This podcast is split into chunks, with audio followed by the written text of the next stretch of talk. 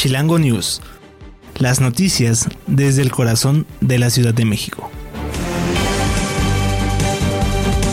Hola, ¿qué tal amigos de Electroalien Radio? Estamos en una nueva emisión de Chilango News, las noticias desde el corazón de la Ciudad de México. Es viernes, viernes 24 de febrero. Como cada viernes, ya saben, desde eh, hace no mucho tiempo estamos aquí con el buen David Villegas, con quien vamos a analizar los temas más importantes de la semana. Hoy, hace un año, se estaba iniciando esta guerra, esta invasión rusa en Ucrania.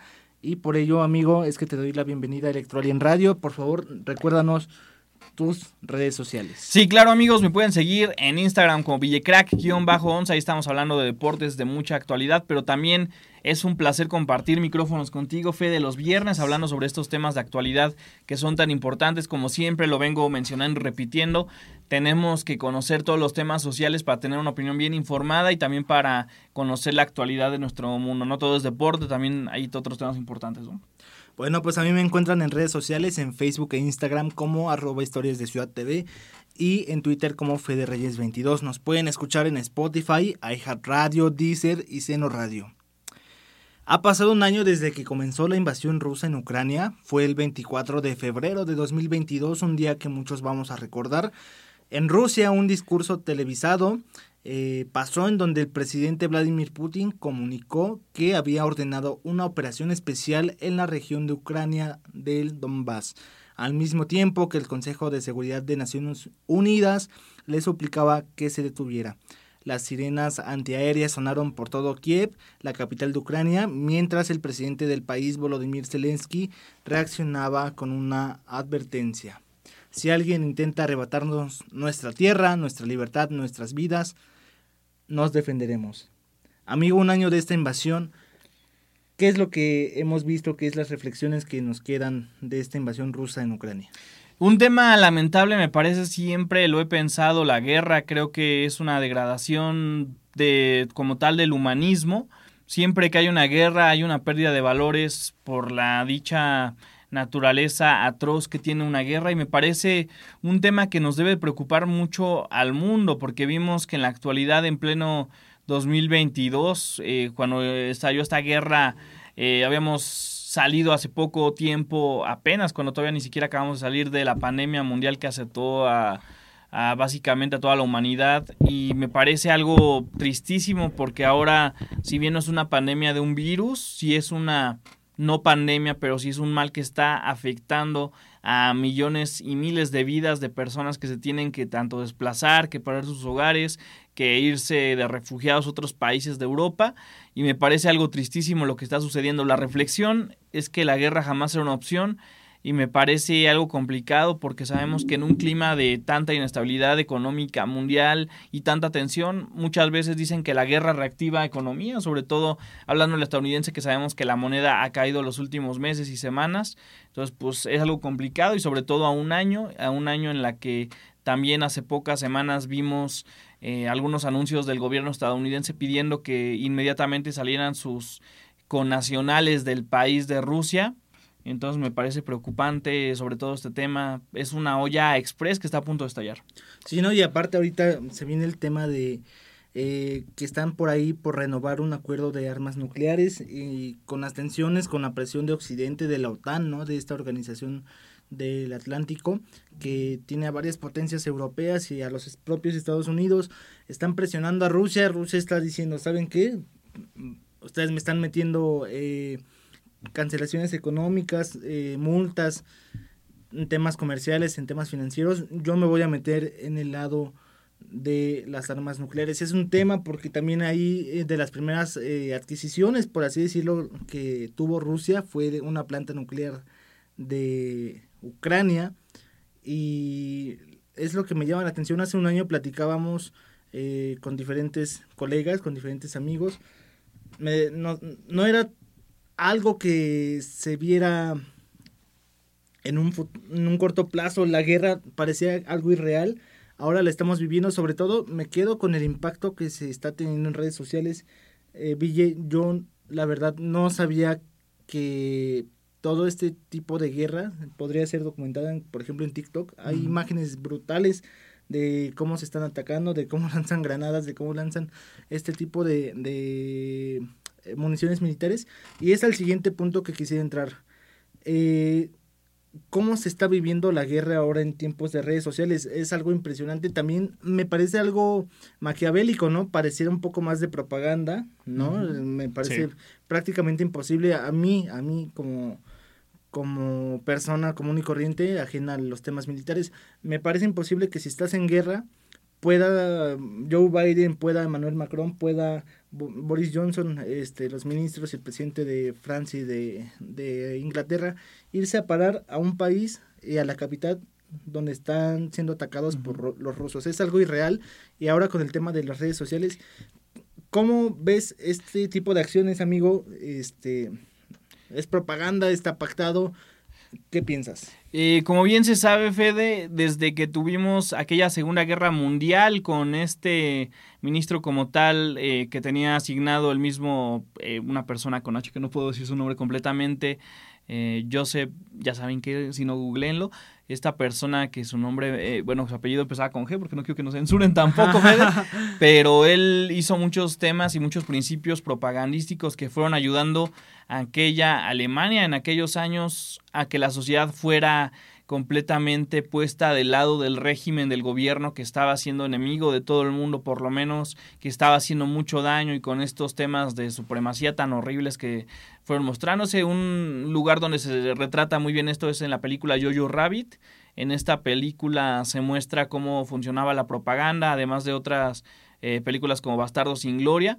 Eh, me parece que es algo tristísimo porque si bien las redes sociales son algo que nos debería de ayudar a compartir, a unirnos más, vimos el inicio cuando iniciaba Twitter eh, que tuvimos aquella primavera, si no mal recuerdo, eh, ¿cómo era el nombre? Primavera árabe? justamente, en la que se dio una revolución en aquel momento contra Gaddafi, si no mal recuerdo, Fede, tú estás más metido en estos temas. Pero ahora ver este tema de que TikTok, una red que tanto ha influido en los jóvenes y que tan propagandística es, se está ocupando para esto, me parece preocupante. Y no solamente lo vemos en la guerra que se está viviendo en Rusia y en Ucrania, sino también en la guerra, digamos, o los estados de violencia que hay en nuestro país, en México. Vimos mucho tiempo a los grupos de crimen organizado eh, hacer TikToks y idealizando y romantizando esta idea de ser eh, pues una persona que está fuera de la ley y una persona que pues es como hasta bélica, lo hemos visto también con mucha música en México, desgraciadamente.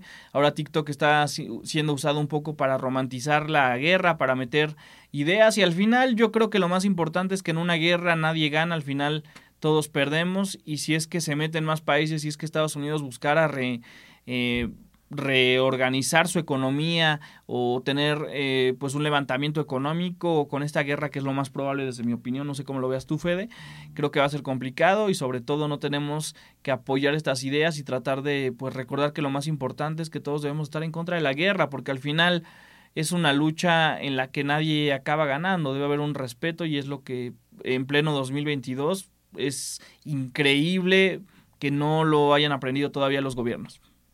Y, y aparte en temas que llaman mucho la atención es principalmente cómo lleva eh, el control de la guerra el presidente ucraniano, ¿no? Que en un principio fue criticado porque era, si no mal recuerdo, era comediante, era alguien que se dedicaba eh, dedicaba en el mundo de los espectáculos, de la actuación, y justamente interpreta el papel de un presidente y de ahí es de donde sale a la fama, ¿no? Y, también es cuestionable, ¿no? Eh, a lo mejor Ucrania tenía un contexto donde creyeron este papel o este personaje Volodymyr Zelensky se creyó su papel y vean también lo, lo que resultó, ¿no? Después de estar en el poder llega una guerra y sorprendentemente la ha estado llevando bien, ¿no? Hay que aclarar que Ucrania no es un país que sea desfavorecido en temas militares, es de hecho eh, por ahí de la segunda, tercera potencia militar de Europa, por ello es que no extraña que le estén aguantando firmemente a Rusia. Y ahora si vemos el apoyo de Estados Unidos, bueno, pues creo que por eso nos explicamos cuánto es el impacto de, de esta guerra y ahora viendo un poco de cifras aquí, Ville, eh, esta guerra ha causado miles de muertos para ambos bandos. Hay que recordar que son potencias militares, a lo mejor en potencias de territorio Rusia evidentemente tiene una mayor extensión, pero hasta el 13 de febrero de este año, del 2023, se habían registrado 7.199 muertes, casi 7.200 de civiles en Ucrania y 11.756 heridos según Naciones Unidas. Sí, y recordar que este territorio tan grande llegó a afectar en su momento y sobre todo a derrotar esta Segunda Guerra Mundial eh, cuando llega el día de la batalla del día D en Stalingrado. Fue algo importante y por lo tanto, si bien Rusia en aquel momento sirvió como un apoyo para acabar eh, derrotando a esta amenaza mundial, ahora parece que se voltean los papeles. Y es algo preocupante, sobre todo cuando una persona lleva tantos años en el poder como Putin. Eh, creo que es complicado. Como tú bien mencionabas, el tema de lo que ya hemos hablado en otros programas o emisiones de este Chilango News es que a veces es más importante parecer algo que serlo en realidad. Ya lo habíamos hablado sobre las profesiones que nosotros desarrollamos, sobre el cronismo deportivo, y mucha gente no está tan preparada porque eh, le dan la oportunidad por parecer algo en realidad por eh, tener el conocimiento de causa y tener las habilidades necesarias. Y esto es algo que vemos con Zelensky, que a pesar de que está llevando una guerra de una forma medianamente bien, me parece complicado porque jamás va a ser un buen resultado para un gobierno entrar en guerra, jamás. Me parece algo complicado. También vimos lo que pasó con Rusia en su momento, con Europa, esta eh, justamente este invierno con Gazprom. Sabemos que era la próxima proveedora de gas para Europa y se sufrió mucho, se sufrió mucho en Europa por este tema de, lo, de los fríos tan horribles que hay. Y ahora es complicado porque nos acaba afectando a todos. La crisis sigue, eh, hay una estabilidad política y pareciera que cuando veíamos una luz de esperanza después de la pandemia, ahora viene este tema, ¿no? Y que al final si estalla, si en algún momento se llega a convertir en un conflicto global y si Estados Unidos continúa con estos movimientos o estas intenciones de meterse desde el punto de querer sacar a todos sus eh, conacionales del país de Rusia me parece complicado, sobre todo complicado cuando tenemos el tratado de armas nucleares que bien mencionabas, Fede, y cuando tenemos todos estos problemas que pueden afectarnos. Ya vimos eh, lo que pasó en su momento con Chernobyl, con la radiación eh, que hubo en aquel momento después de esta planta que explotó el segundo reactor de la planta de Chernobyl nuclear y ahora esto es complicado. De hecho, les recomiendo un buen libro eh, de Alexandra Alexievich, les voy a pasar en un momento el nombre, pero este libro habla sobre el tema, de Svetlana Alexievich, perdón, habla sobre el tema de lo que se vivió con la radiación nuclear y son historias horribles. La primera historia que tiene este libro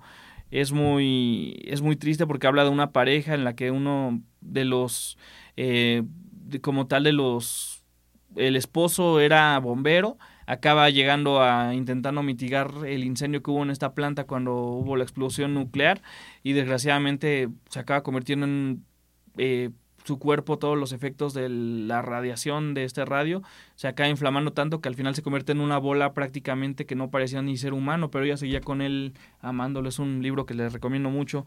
En un momento y les voy a decir el, nombre en un momento, es muy bueno, pero habla justamente de esta guerra. ¿Y tú qué opinas sobre este tema, Fede? Porque la guerra nuclear está cerca. Sí, es algo, es algo preocupante y sobre todo retomo el tema que dijiste del invierno y del gas. Es eh, parte del aprendizaje de la Segunda Guerra Mundial y de la Primera Guerra Mundial, ¿no? En los tiempos, en Europa viene el invierno, Rusia es el principal proveedor de gas para Europa, ¿no? Y también de, de carbón eh, y creo que este es uno de los elementos detonantes de la guerra, ¿no? Estados Unidos quería ser el principal eh, emisor o, dotador de estos recursos para el invierno. Eh, invitaron a Ucrania a, también en un tema completamente diferente de esto del gas. A, invitaron a Ucrania a que los dejara poner algunos misiles, ¿no? Ahí casualmente cerca de la, de la de la frontera con Rusia, entonces Rusia pues reacciona, se, se vienen otros temas, ¿no? También de eh, personas que idolatran o que veneran este pensamiento justamente de, y esta ideología del personaje que comentábamos del bigote, ¿no? Alemán, este, y recordar que esto es algo histórico, ¿no? Está eh, la parte de la URSS, que es parte del socialismo que vive eh, Rusia, y la parte de de la identidad que tenían con los alemanes, ¿no? Que parte de esta identidad alemana, este, antijudía, eh, no me atrevo a decir la palabra porque podemos caer en temas de censura, pero este, que son de esas personas que estaban a favor del brazalete, de, de espero que me entiendan a quién me estoy refiriendo, a qué tema me estoy refiriendo. Y había una persecución en Ucrania, este, contra personas de origen ruso, ¿no? Por temas de ideales. Es como si nosotros este, viéramos a, a los cubanos con los estadounidenses y, digamos que en cierto momento Cuba dice, ¿sabes qué? Eh, ya me cansé, voy y te voy a declarar. La guerra es algo similar a lo que pasó allá en Rusia y en Ucrania. Evidentemente este fue un detonante que me parece que el principal articulador es Estados Unidos eh, en un momento los ucranianos, sí estaban defendiéndose solos, que fue cuando Rusia se hizo de la terminal eh, este, nuclear y que fue cuando se empezó a, apoderar de más territorios. En ese momento Estados Unidos empieza a apoyar con armamento, con, con, eh, con dinero como tal. Y es aquí donde viene la duda, ¿no? ¿Qué es lo que espera Estados Unidos? Está financiando esta guerra, está apoyando junto con los demás miembros de la OTAN, pero ¿cuál es el fin de esta guerra? ¿Cuál será la estrategia? ¿no? Estamos claros que para Ucrania es sobrevivir, para Rusia es apoderarse de más eh, territorio, dejar en claro quién manda, pero ¿cuál es el beneficio que persiguen los estadounidenses? ¿no? es algo mm, que me todavía no logro entender. A lo mejor su juego es desgastar a los rusos o conocer cómo es el tipo de combate de los rusos para ellos en algún momento analizarlos. Dicen que la información es poder, Fede, justamente, y me parece una buena forma de hacerlo. El libro que les mencionaba hace unos momentos se llama Voces de Chernobyl, se lo recomiendo completamente. También, Fede, si alguno lo quiere leer, te lo recomiendo. Son historias muy desgarradoras. Pero sí, sobre este tema que tocas, creo que Estados Unidos tal vez podría estar jugando a un tema de semi-espionaje. También vimos hace algunos años una conferencia que se hizo viral, de hecho, en TikTok, hablando de redes sociales sobre el gobierno ruso y Vladimir Putin hablando de las armas que tienen y eran cosas de tremendas, con mucha tecnología aplicada para el mal. Entonces me parece ya complicadísimo este tema. Creo que, ¿cuál es tu opinión? Me gustaría saber la fe de, ¿crees que sí estalla esta guerra? ¿Crees que todo acabe muriendo? ¿Crees que sí acabe eh, interviniendo la OTAN? Porque sabemos que cuando intervenga la OTAN, por ahí pueden armarse los bloques, como lo hemos visto en las guerras mundiales, los bloques de países que buscan intereses en común.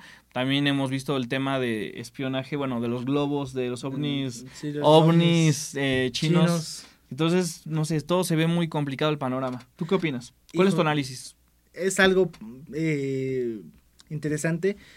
De hecho, eh, basta con, con, que Rusia les dio el golpe en la mesa, ¿no? A los franceses, a los españoles, que en, un principio los españoles querían mandar tanques y todo esto, y voltea a Rusia y les dice, sí, pero yo te voy a quitar este el carbón que tanto consumes. Entonces como que los españoles, ay, este, sí los apoyamos, pero ya no les vamos a dar tanques, ¿no?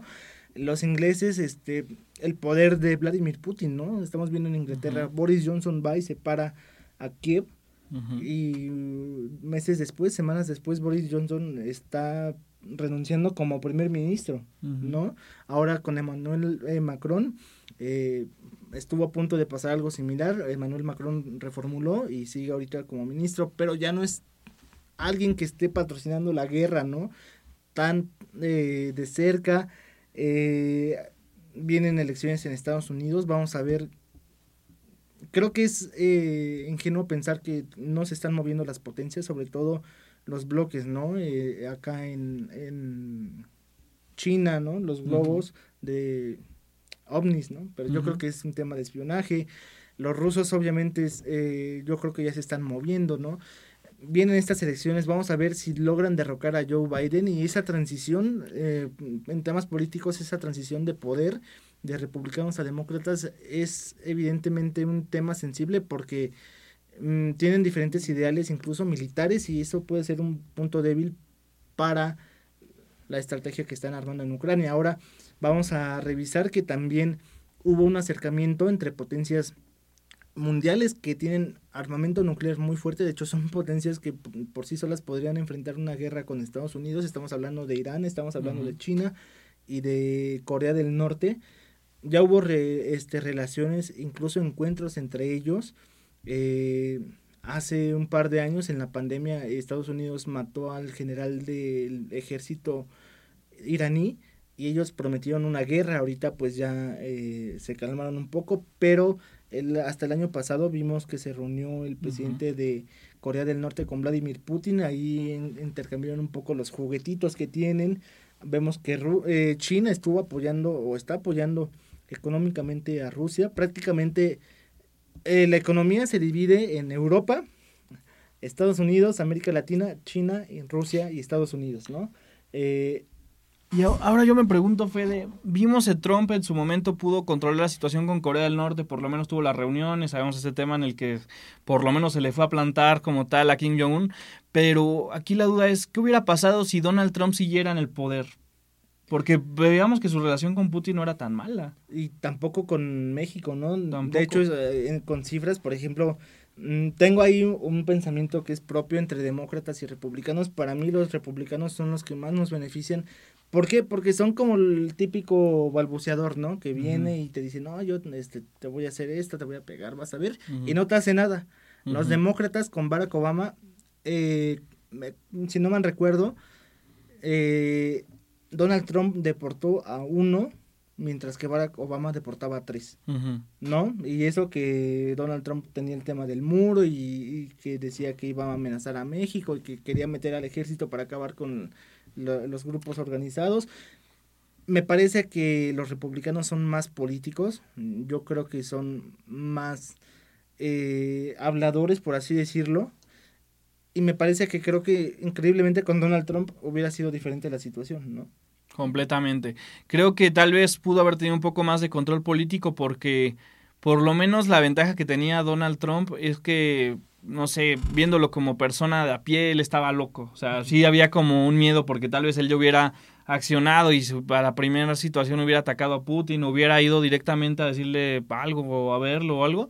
Pero creo que tal vez el poder político de Biden está haciendo no lo suficiente, por lo menos las estrategias o por lo menos la imagen no está pesando tanto como la que en su momento llegó a ser de Donald Trump. Aquí la pregunta es, ¿cuál es la situación correcta? ¿Es retroceder? ¿Putin lo va a hacer? ¿Cuál es la situación que va a acabar? ¿O todo va a ser una guerra inminente, la tercera guerra mundial? Porque bien sabemos que ha sido muy temida durante años, sabemos que incluso hay otros temas hasta esotéricos sobre este tema, pero me parece que más allá nadie va a salir ganando, la economía está muy afectada después de la pandemia y lo vemos uh, constantemente, México por lo menos ha ganado un poco de poder el peso, sin embargo la inflación ha aumentado mucho, entonces eh, es algo complicadísimo y creo que tal vez sería momento de replantear, tal vez sería momento de que el mismo Zelensky se rindiera, no sé cómo lo ves tú. Sí, es un tema de bloques, como dices. De hecho, directamente los rusos ya se metieron eh, a Cuba es algo muy bien sabido.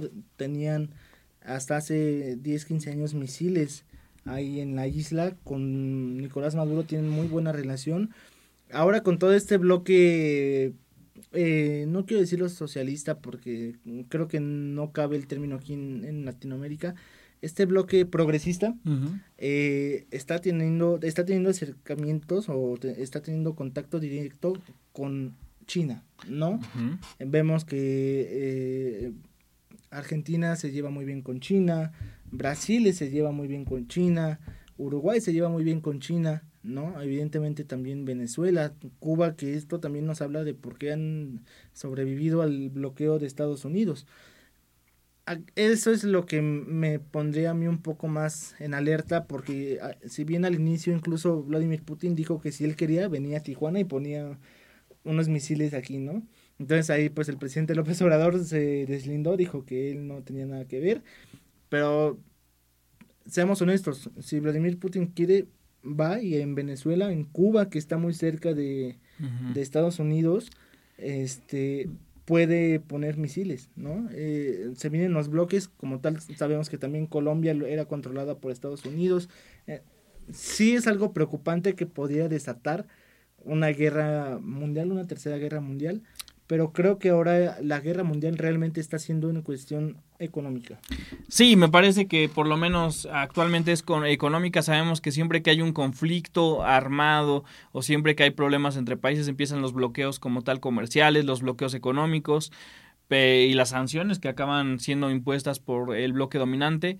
Y creo que va a ser complicado porque por ahí, no sé tu, a tu parecer cuál sea el bloque o por lo menos países fuertes que se puedan unir en un caso de una guerra, pero me parece que está muy claro que China y Rusia por ahí pueden tener la relación. Corea del Norte, si en una de esas Kim Jong-un quiere más poder o luchar o por lo menos vengarse lo que le han hecho, tal vez inclusive en el Medio Oriente, Irán, o sea, Estados Unidos ha hecho muchos enemigos, tenemos también a Cuba y lo que tú mencionas de las relaciones Brasil, Argentina, es una oportunidad perfecta para los argentinos para buscar este peso tan devaluado que tienen argentino, buscarle dar una vuelta, ¿no?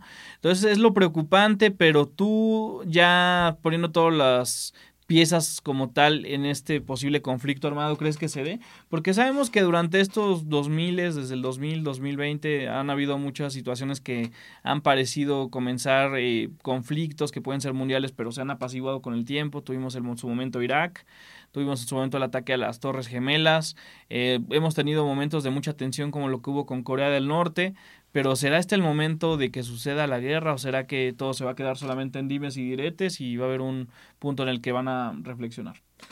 Mira, yo creo que sí se podría dar, pero no se van a dar ataques directos entre naciones.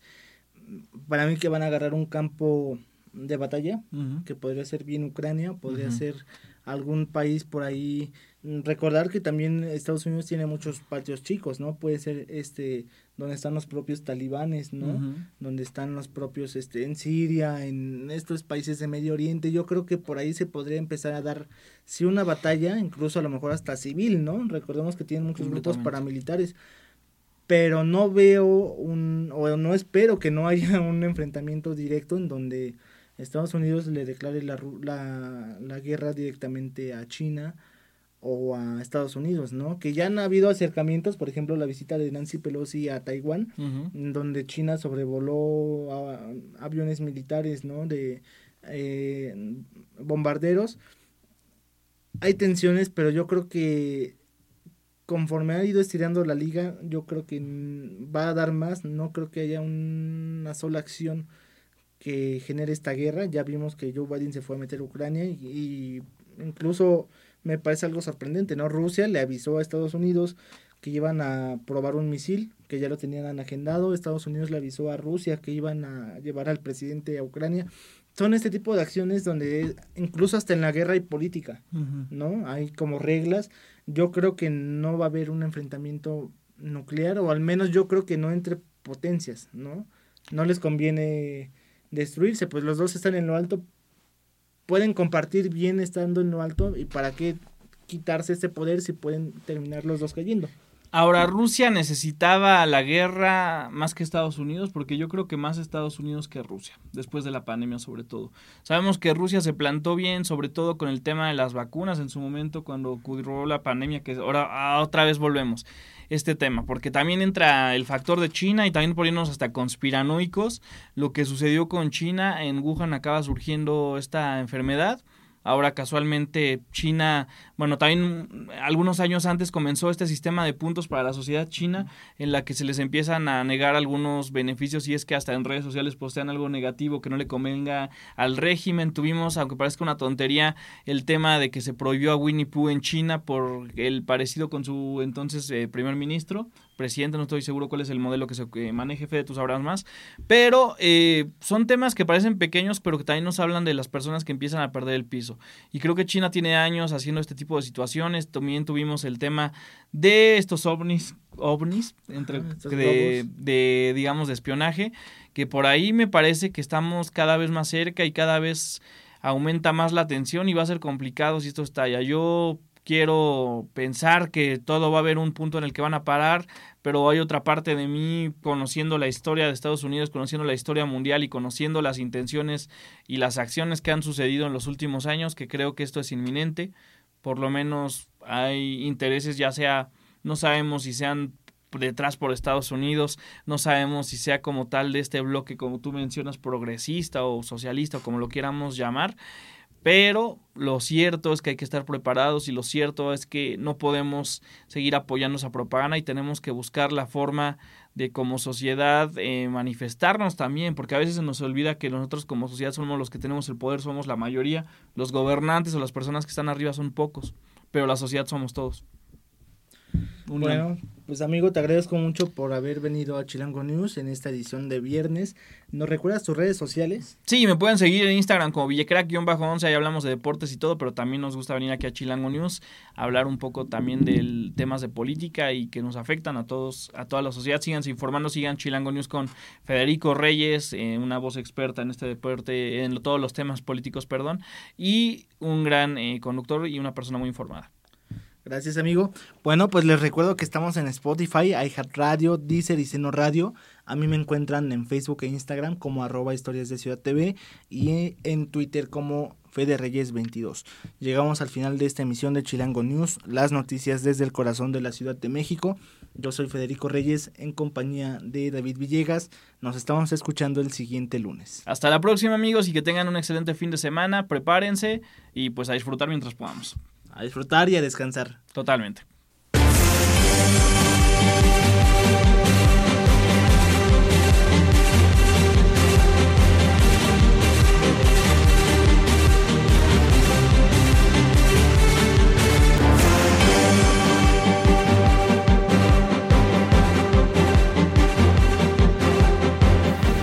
Chilango News.